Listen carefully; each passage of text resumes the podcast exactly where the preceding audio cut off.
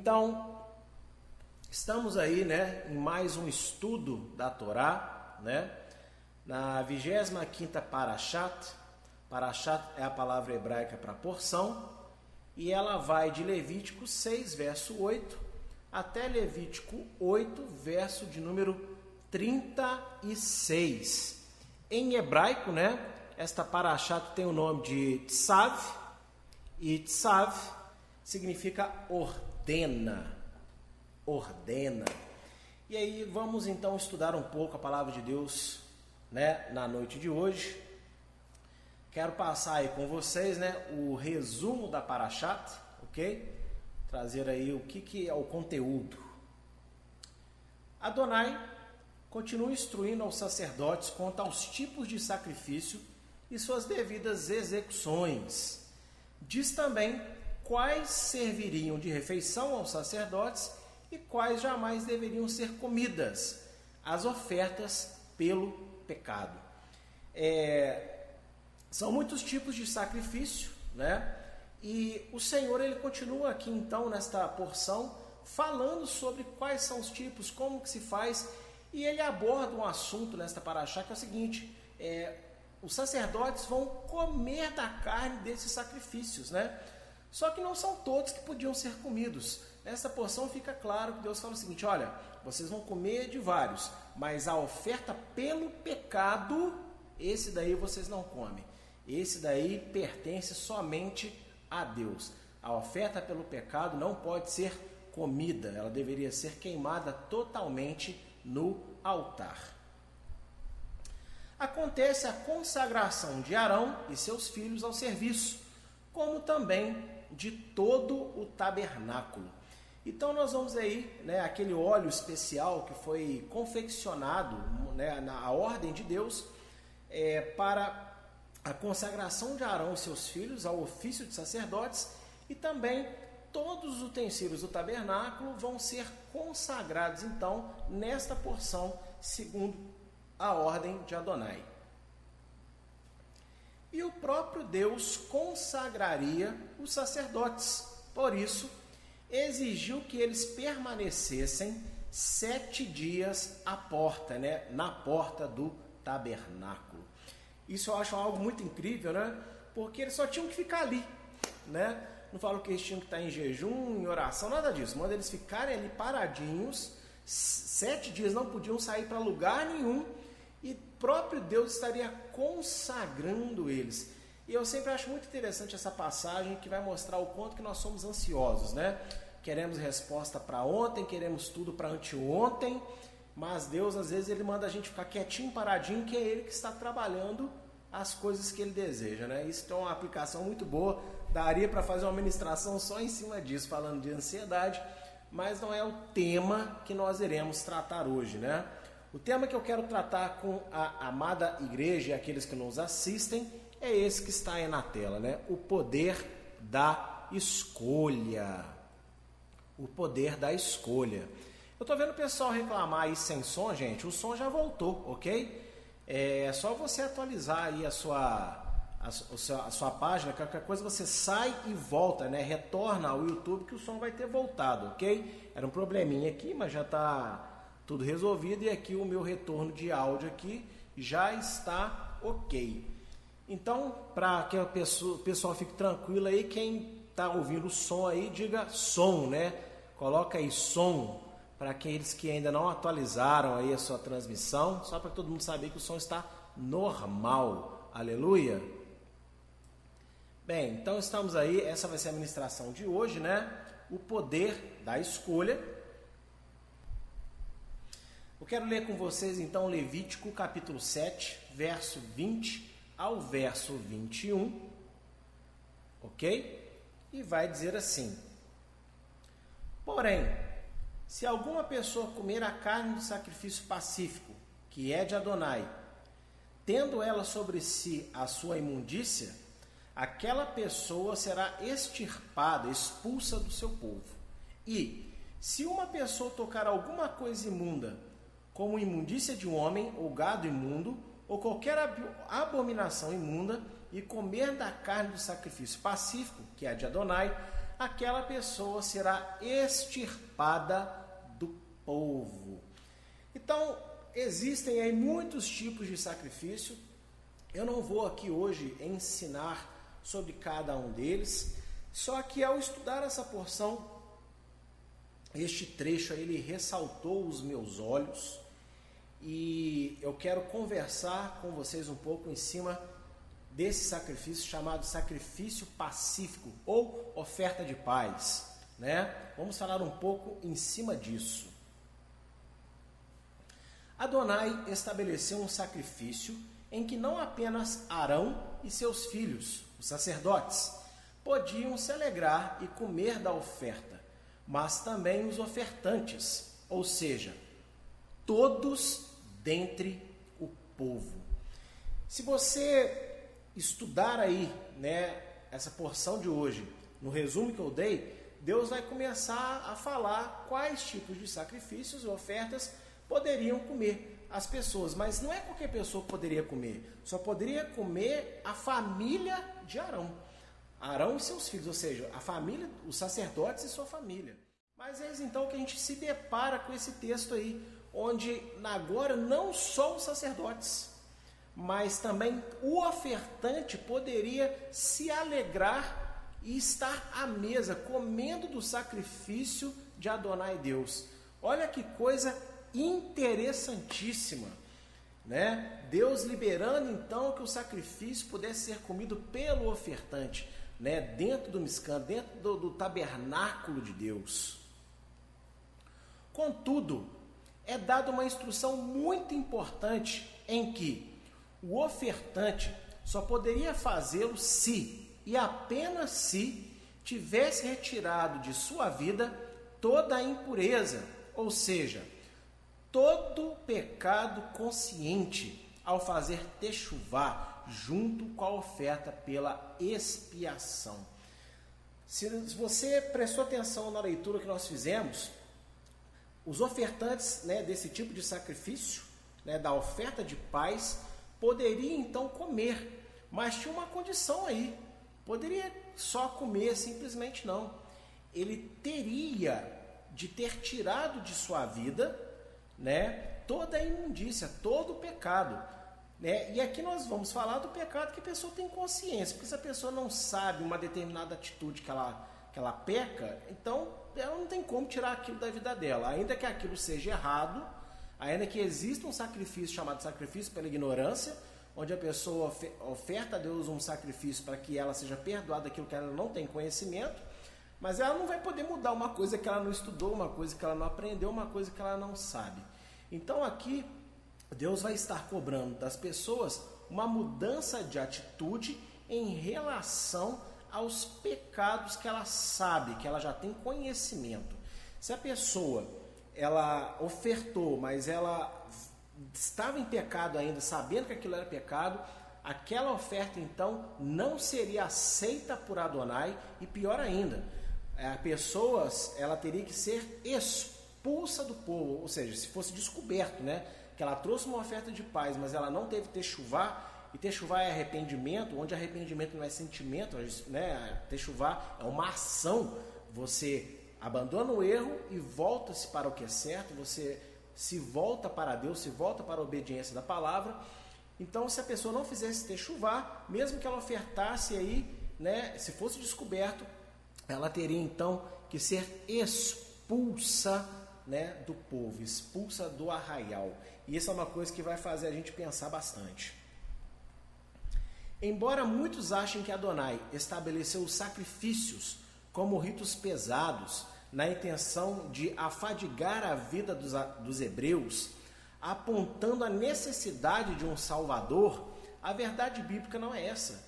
Pois o que Deus queria realmente era manter seu povo limpo do pecado e sua presença no meio deles.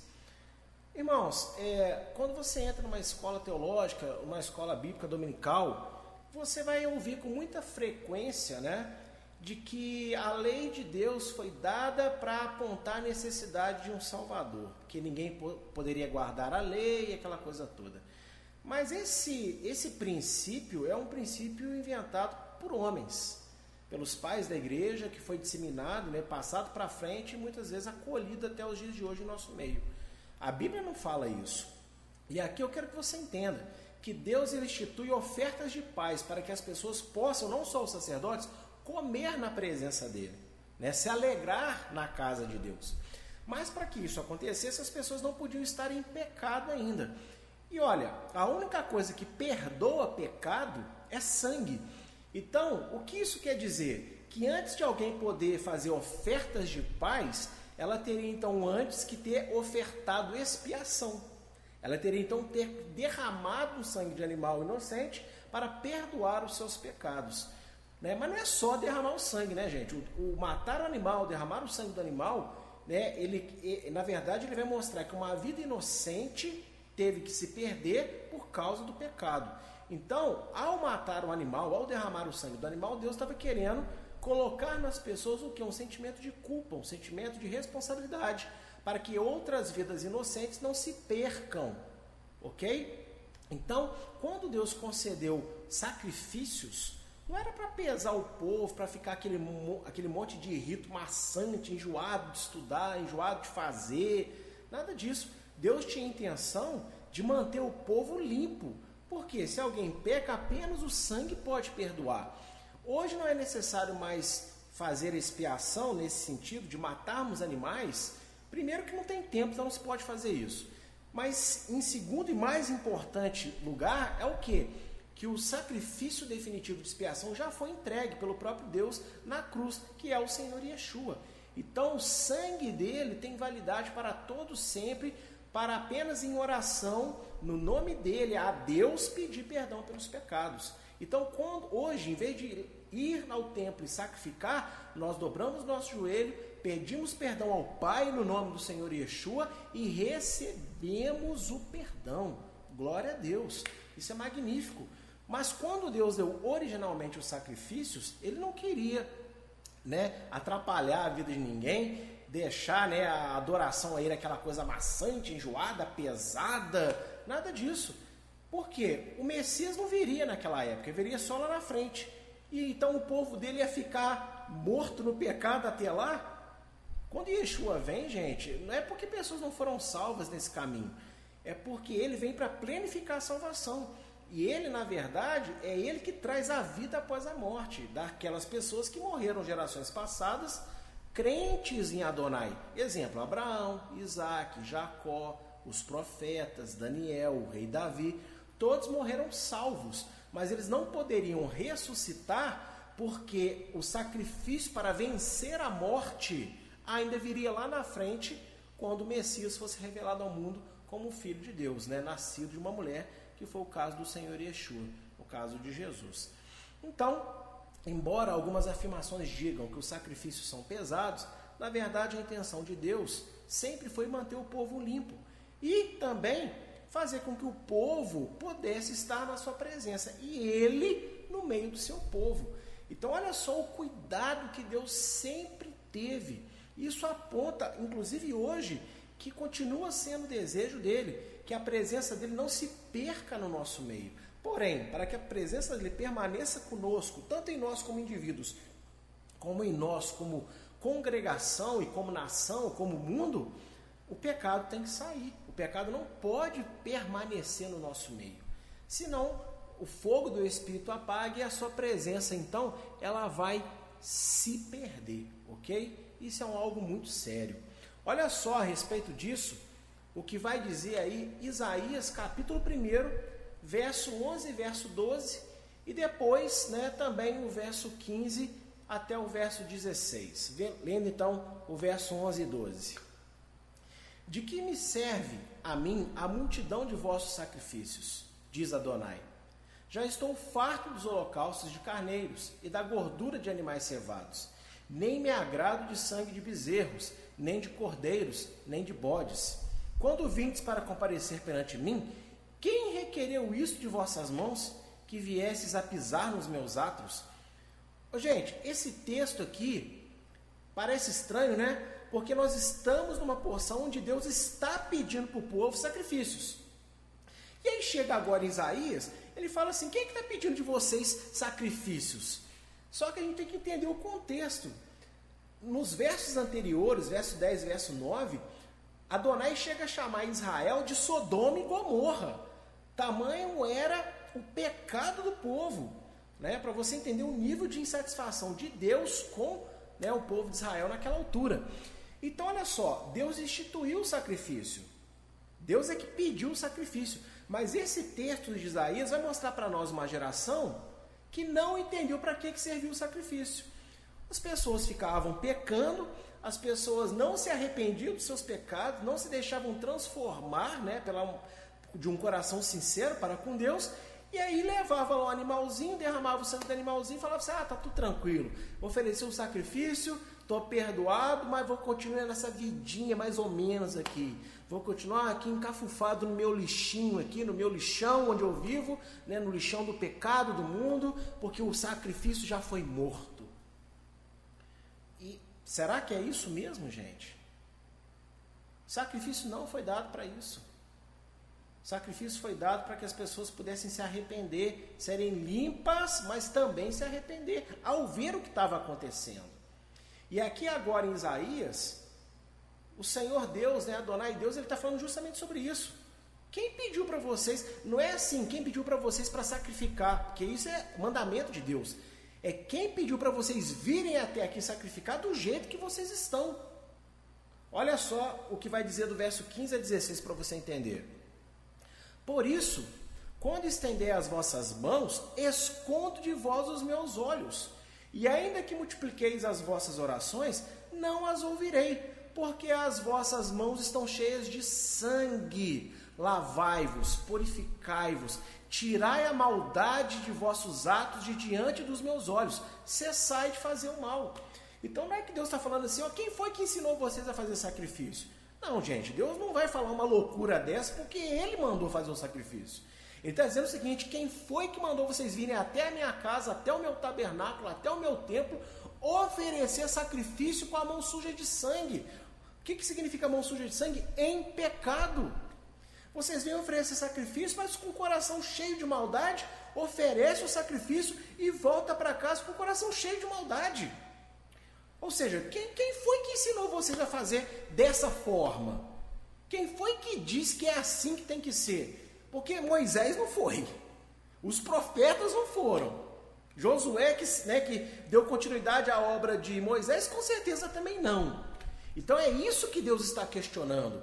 E isso bate diretamente com este sacrifício de oferta de paz, um sacrifício que é para a pessoa se alegrar, um sacrifício que é para a pessoa celebrar a paz entre ele e Deus, Deus e ela, ou seja, que ela foi perdoada, que a expiação foi aceita a seu favor, não vai ser aceito por Deus se a pessoa continuar na mesma vida de pecado.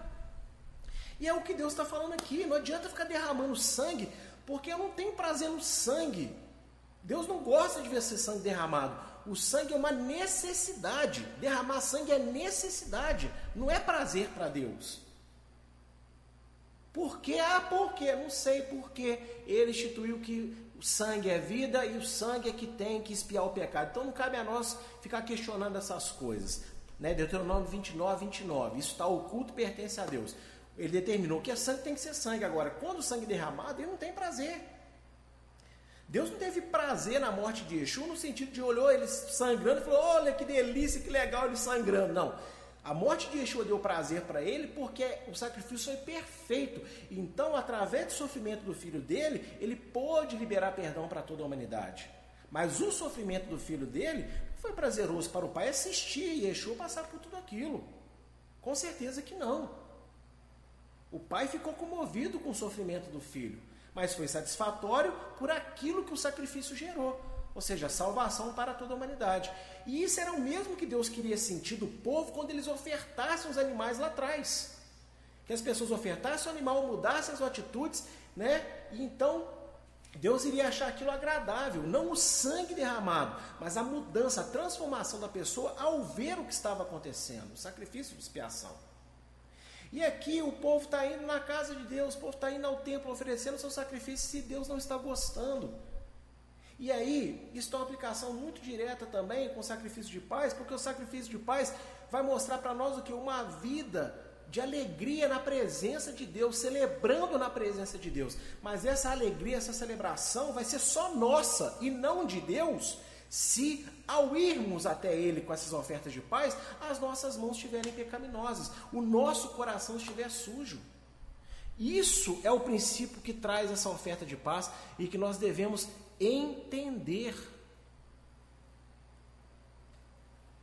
Para que haja paz entre Deus e seus servos, e ele aceite deles ofertas, palavras, louvores e culto, ou seja, adoração, é mister, né? É importantíssimo o compromisso com a transformação disponibilizada pela cruz do Senhor Yeshua, a sua morte e ressurreição, o poder de Deus. Que a cruz é o poder de Deus manifesto para os homens. Gente, o que, que é paz? O que, que é shalom? É Deus olhar para nós sem acusação. É nós olharmos para Deus sem acusação. O relacionamento que está restabelecido. E para que isso possa acontecer, e aí a gente trazer ofertas para Deus, as nossas palavras serem aceitáveis para Deus, os nossos louvores serem ouvidos, o nosso culto ser um culto que Deus se agrada. Ou seja, envolve aí também jejum, um monte, né, leitura bíblica, tudo aqui que está no pacote. Para que Deus aceite todas essas coisas, nós temos que ter um compromisso de nos transformarmos. E isso não é um poder que está em nós, é um poder que foi colocado em nós através da fé no Filho de Deus. Isso é poder de Deus dado gratuitamente para quem crê. E às vezes eu falo com as pessoas, elas não concordam. Não, tanto faz como é que está a minha vida. Eu louvo de coração, é, eu prego de coração, eu faço isso de coração. Mas o seu coração, querido, querido, é enganoso. E Deus não está aqui para querer ficar é, atribuindo a você mérito do que você sente, do que você pensa. Deus quer que você atribua a Ele mérito ao obedecê-lo, ao crer no que Ele fala. É Deus que tem que ter mérito nessa história, não nós. O nosso mérito é de acreditar na palavra de Deus e seguir a palavra de Deus com fé. Então entenda que para tudo que nós fazemos para o Senhor ser aceito, que são as nossas ofertas, os nossos sacrifícios de paz, nós temos que viver a transformação dada através do nome do Senhor Yeshua, ou né, no agir do Espírito Santo em nós. Senão a gente vai fazer todas essas coisas, a gente pode até se enganar. Ai, senti um arrepio aqui, hum, meu Deus! E Deus vai olhar lá de cima assim: eu? Eu não, tem nada a ver com isso. Ou você acha que as pessoas, quando estavam no templo lá oferecendo seus animais, conforme Isaías 1 que a gente acabou de ler, as pessoas não sentiam arrepios também? As pessoas também não estavam todas emocionadas? Isso quer dizer nada, não, gente. Uma verdadeira adoração tem que estar acompanhada de uma verdadeira cavaná, de uma verdadeira intenção do coração. E a intenção que Deus quer, não é que eu acho certo, ou você deve achar certo, ou qualquer pessoa no mundo achar certo. A que Deus determina na palavra é o que? Limpar de mãos, né? Se tem sangue, tira. Se tem maldade, joga para fora. Transformação. O evangelho é poder de Deus para transformação. Ah, eu sou convertido. A palavra conversão significa o que? Mudança radical de direção. Você estava indo para cá, você agora abandona esse lado e vai para lá. Isso é a intenção do coração que Deus deseja. Compromisso com a transformação, ok? Atualmente, mais do que nunca na história humana, pessoas falam do amor de Deus como algo vinculado, como algo desvinculado à sua justiça, à sua Torá, ofertando-lhe culto ainda em seus pecados, não por estarem lutando com suas fraquezas, mas por deturparem o que é a graça de Deus em Yeshua. Gente, sempre aconteceu isso porque a Bíblia relata isso desde sempre. Mas hoje, pela humanidade ser maior, com certeza isso acontece mais. Então, hoje, mais do que nunca, as pessoas se assenhoriam do amor de Deus e o amor de Deus é tudo aquilo que elas acham que é. O amor de Deus hoje para as pessoas é sinônimo de tolerância a todo tipo de abominação, porque Deus tem um sentimento muito forte por todos nós. Isso não é amor de Deus, não.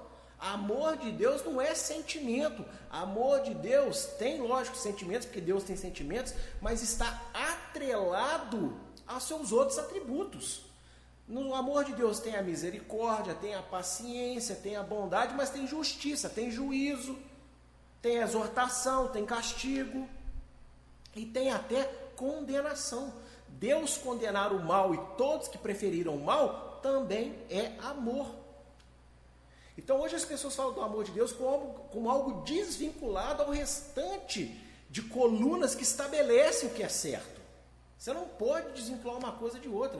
Deus não pode ser dividido em pedaços.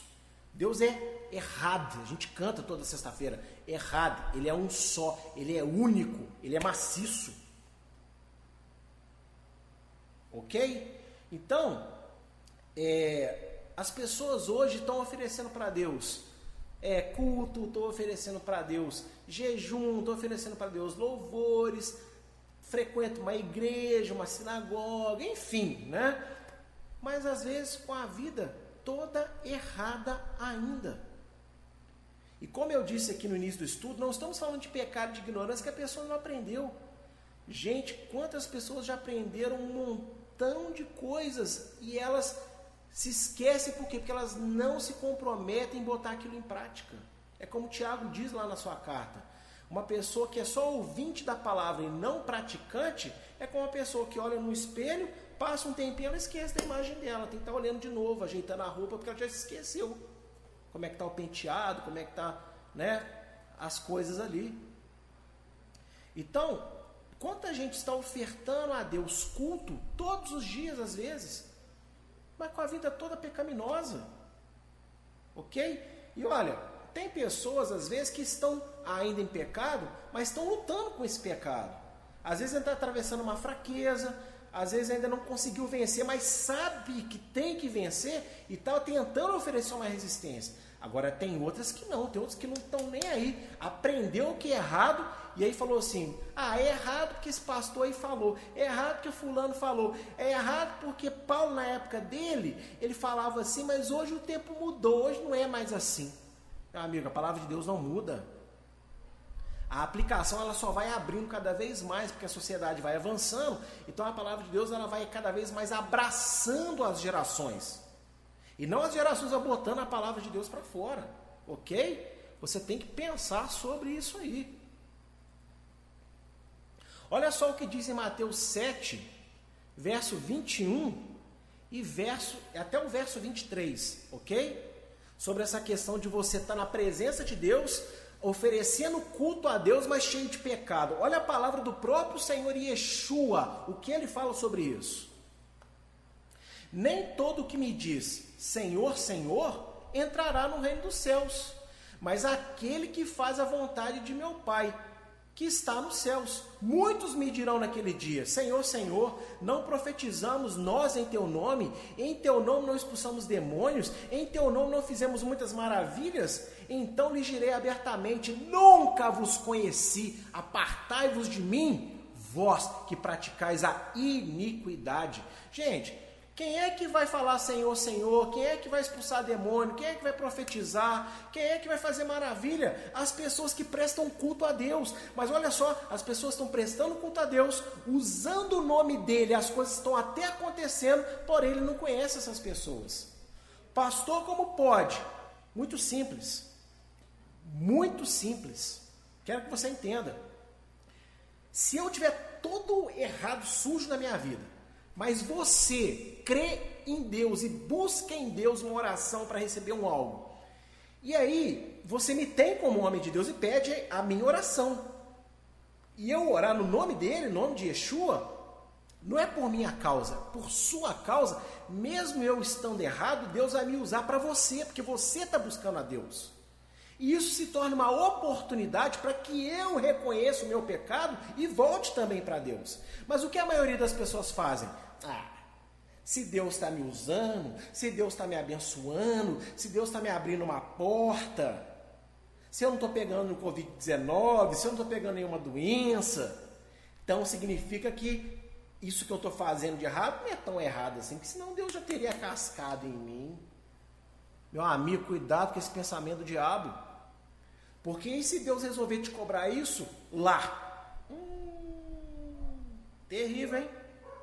O simples fato de você cogitar que o seu erro está certo, mostra que o Espírito Santo está te incomodando que ele é errado. Senão, você nem pensaria a respeito disso. Então você consegue perceber que pessoas cultuando a Deus e fazendo coisas magníficas no nome dele, ele corre o risco de falar: Não conheço vocês? Como Isaías falou, vocês estão aqui fazendo essas coisas, mas ó, eu não estou com prazer em vocês.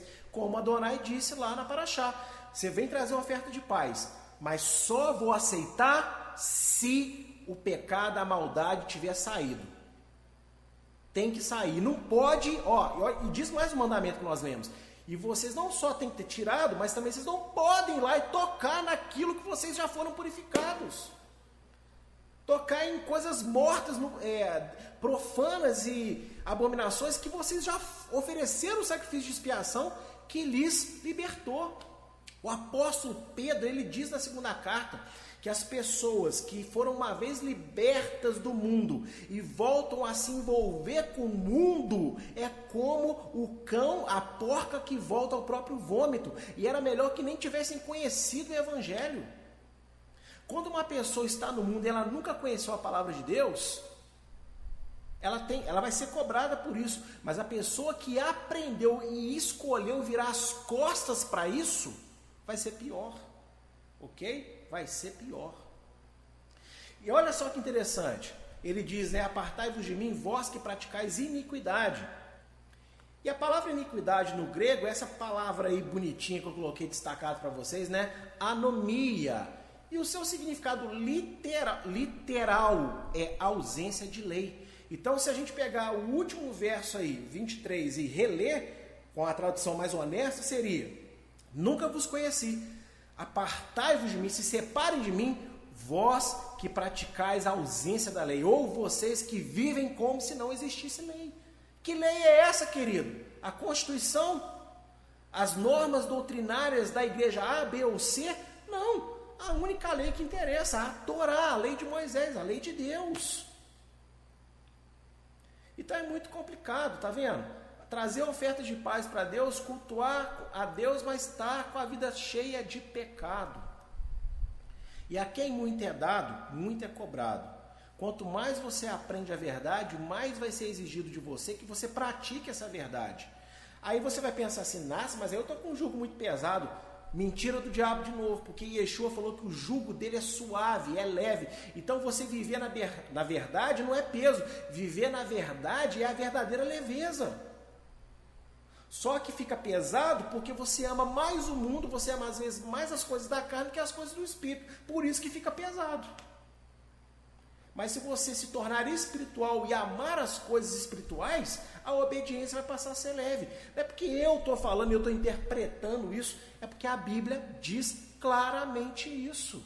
Gálatas capítulo 5, capítulo 6.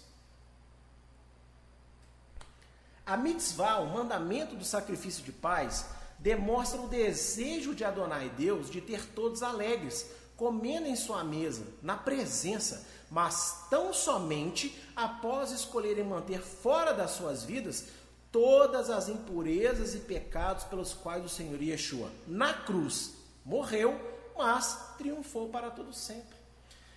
Gente, olha que coisa magnífica. Os sacrifícios que eram comestíveis, todos foram dados para os sacerdotes e seus filhos.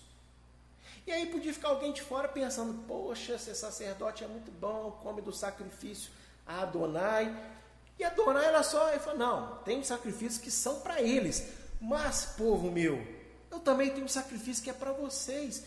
E aí esse sacrifício de paz era para todo o povo, o ofertante com sua família ia até o templo e comia na presença de Deus, se alegrava na presença de Deus.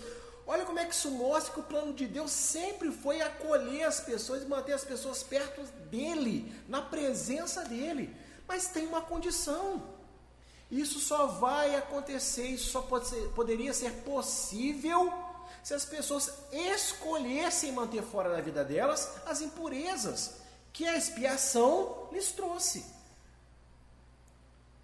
Sabe, o pecado da expiação, o sacrifício da expiação, trouxe para elas pureza, trouxe para elas o que? Santidade, trouxe para elas o que? Liberdade. Mas Deus não ia arrastar ninguém à força, você tem que ficar aqui me obedecendo, porque a minha graça é irresistível e não tem como você sair fora. Desculpa, desculpa, mas é inevitável falar isso. Não é assim que funciona, não, querido. Você tem escolha. A minha escolha, a sua escolha não atrapalha em nada a soberania de Deus. Deus é tão soberano que mesmo eu escolhendo errado, a vontade dele se cumpre do mesmo jeito. Essa é a soberania de Deus. Ele não depende da minha escolha para ele fazer o que ele quer. Mas ele não me obrigou a escolher pelo certo ou pelo errado. Mesmo já sabendo lá na eternidade toda a minha vida, no tempo que eu vivo a escolha foi minha. Ele não me obrigou, ele me programou para isso não. Isso que as pessoas têm um pouco de dificuldade para entender. Então, depois que nós fomos limpos, é uma escolha nossa nos mantermos limpos. É igual quando você pega uma criança, você limpa ela, tal, né, que ela caiu no chão, ralou o juro, você vai, passa, aí você fala para olha, não corre ali perto daqueles pedregulhos, porque se cair, você vai machucar de novo. Ela, tá bom. Você vira as costas, ela vai lá e corre, porque você não está vendo, e vai machuca de novo. Não só o joelho reabre a machucado, como ainda machuca outras coisas. Não é verdade? Então a libertação, a salvação, a pureza vem do sacrifício de expiação. E hoje o nosso sacrifício de expiação é Yeshua. Mas se manter limpo é escolha de cada um. Se você escolher se manter limpo, você vai ter a responsabilidade então de viver exercendo tudo que é necessário para se manter limpo, segundo a sua escolha. Simples assim, gente. E aí, olha só, Mateus 22, Mateus 22, verso de 10 a 14.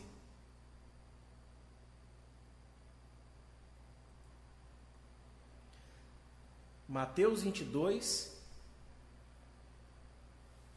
verso de 10 a 14. E os servos, saindo pelo, pelos caminhos, ajuntaram todos quanto encontraram, tanto maus como bons. E a festa nupcial foi cheia de convidados. E o rei, entrando para ver os convidados, viu ali um homem que não estava trajado com veste de núpcias e disse-lhe: Amigo, como entraste aqui? Não tendo veste nupcial? E ele emudeceu. Disse então o rei aos servos: Amarrai-o os pés e as mãos, levai-o e lançai-o nas trevas exteriores. Ali haverá pranto e ranger de dentes, porque muitos são chamados, mas poucos escolhidos. Pastor Vitor tem uma frase antiga que eu gosto muito, que é o seguinte: a graça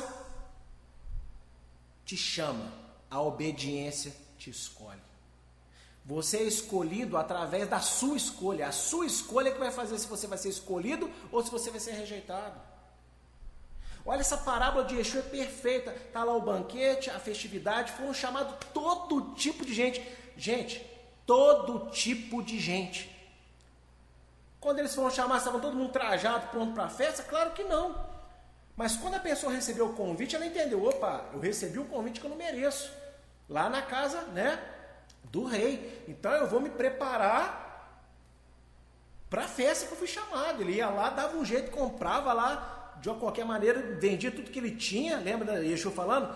Quando você encontra o reino de Deus, você vende tudo que você tem, vai lá e compra o campo inteiro. Então, a pessoa vendia tudo que tinha para comprar a veste e se preparar para a festa.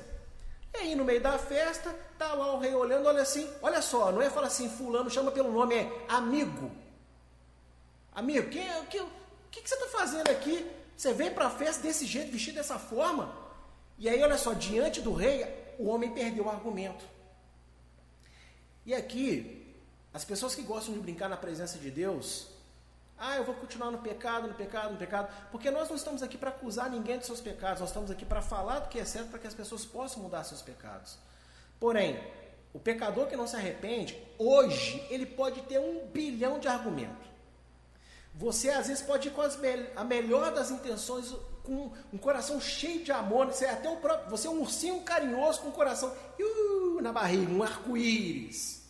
E você vai falar todo fofo com a pessoa, você vai falar bravo, enfim, você, você fala um milhão de vezes, um milhão de formas. Você pede a Deus sabedoria para usar um milhão de textos para ele, um milhão de vezes. E ela sempre vai ter um argumento para se justificar. Beleza.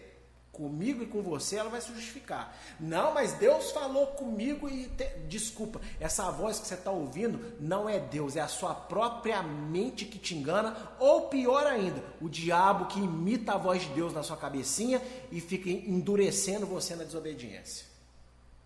E aí essa pessoa pode ter justificativa hoje para nós, para ela mesma. Mas no dia da festa, entenda a alusão ao dia do julgamento, só a visão do rei vai emudecer a pessoa.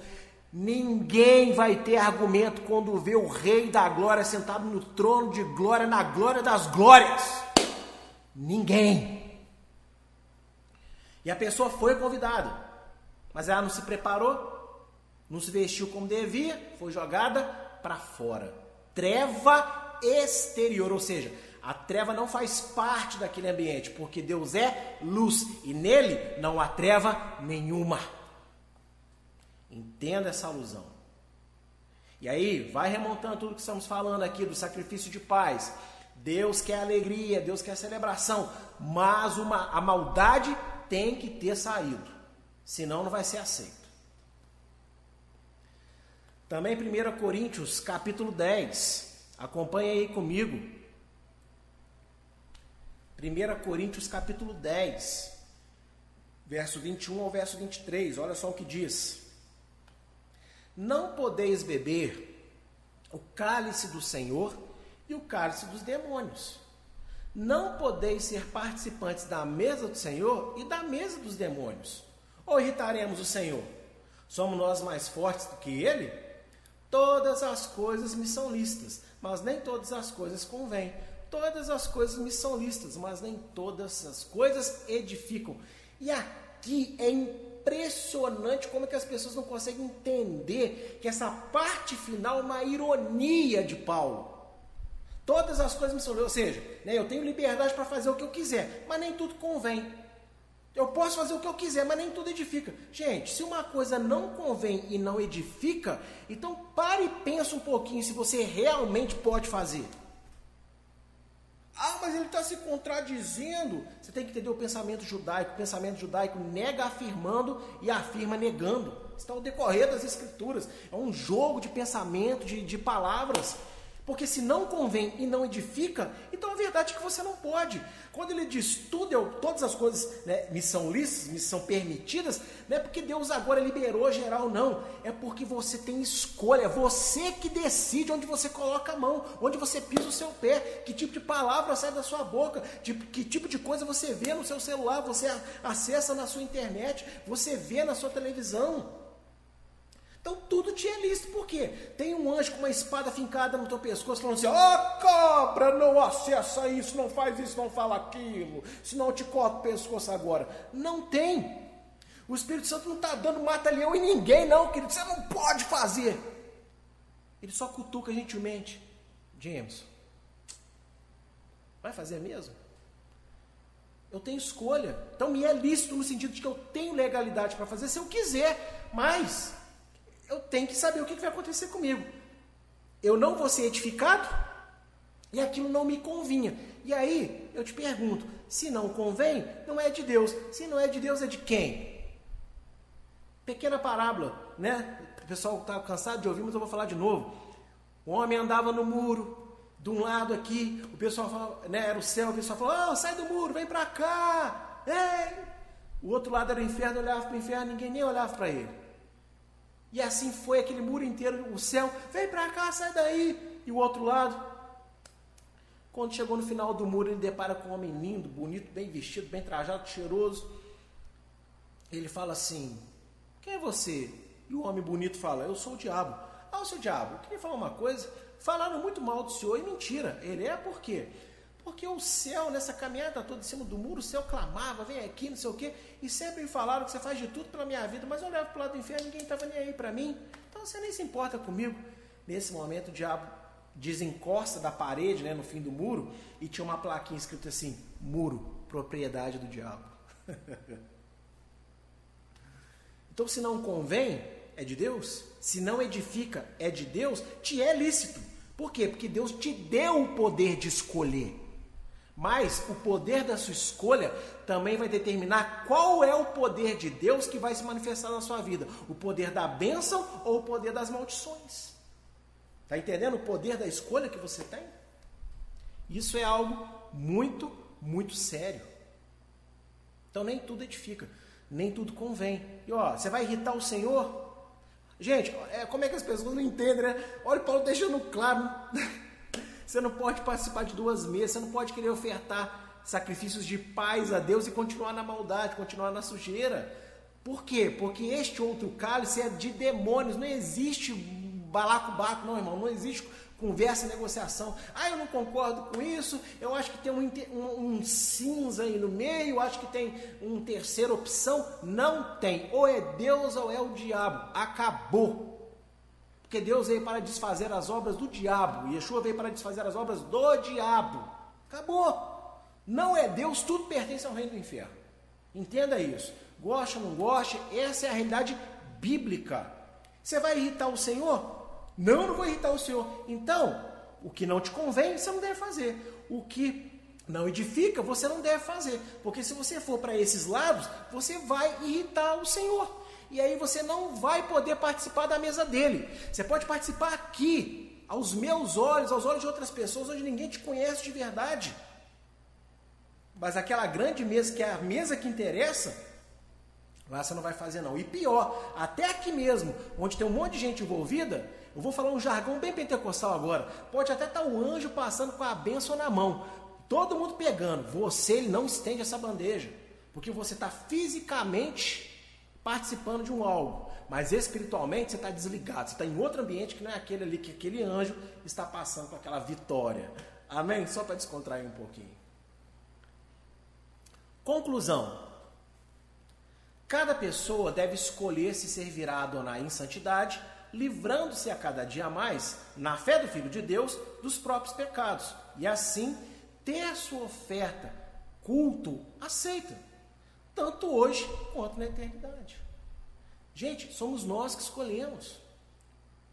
Nós aceitamos o Senhor, recebemos a limpeza, recebemos a, a reconciliação, o ministério da reconciliação, mas eu só vou ficar nesse ministério de reconciliado com Deus se eu quiser, se eu optar por isso. E se eu escolher isso, eu tenho que entender que há então responsabilidades vinculadas. É muito fácil. Não, claro que eu escolho Adonai. Claro que eu escolho Yeshua. Eu escolho o Senhor. Ei! E cruza os braços, estica as pernas e Deus faz tudo. Deus já fez tudo, querido. Você escolher por Ele significa que você está se compromissando a ter responsabilidades de santificação para o resto da sua vida. Lutar contra o pecado, lutar contra os maus desejos aprender cada dia mais para melhorar cada dia mais. E aí, o seu culto, a sua oferta pacífica vai ser aceita por Deus, tudo que você fizer. A sua oração, a sua leitura bíblica, o seu jejum, o seu cultuar na igreja, a sua comunhão, enfim, tudo, é, né, tudo que envolve uma vida na presença de Deus. Você falar de Deus, Deus vai olhar para você, opa, ele está falando com autoridade, não é hipócrita, Agora, se não for assim, sua oferta de paz não vai ser aceita nem aqui e pior ainda, nem lá. Olha só aí, ó, o último texto que eu quero ler com vocês, Apocalipse 3, verso 19 ao verso 20. Eu repreendo e castigo a todos quantos amo Se, pois, zeloso e arrepende-te. Eis que estou à porta e bato. Se alguém ouvir a minha voz e abrir a porta, entrarei em sua casa e com ele cearei e ele comigo. Tá vendo? A conexão, né, com a Parashat Save, né? Olha, tem aqui uma refeição para todo mundo, viu? Mas tem que haver arrependimento. Ser zeloso, ser cuidadoso para não voltar para esse pecado, hein? Que eu te limpei. Se você ouvir a minha voz, né? Se você der atenção, não é ouvir palavras, não. Se você ouvir e der atenção, porque muita gente ouve o evangelho, mas nem todo mundo né, é, dá atenção para o evangelho. Se você ouvir e der atenção, se você abrir a porta, porque você pode ouvir e pode escolher não abrir. Lembra, né, de Cantares da Sunamita que ela ouve a voz do noivo, mas ela com preguiça escolhe ficar deitada? o poder da escolha. Deus tem uma mesa preparada para nós na eternidade, também aqui, momentos onde nós estaremos felizes na presença dele. Estaremos realmente cheios da presença dele. Mas temos que escolher nos manter em santidade, nos manter na presença do Senhor Deus.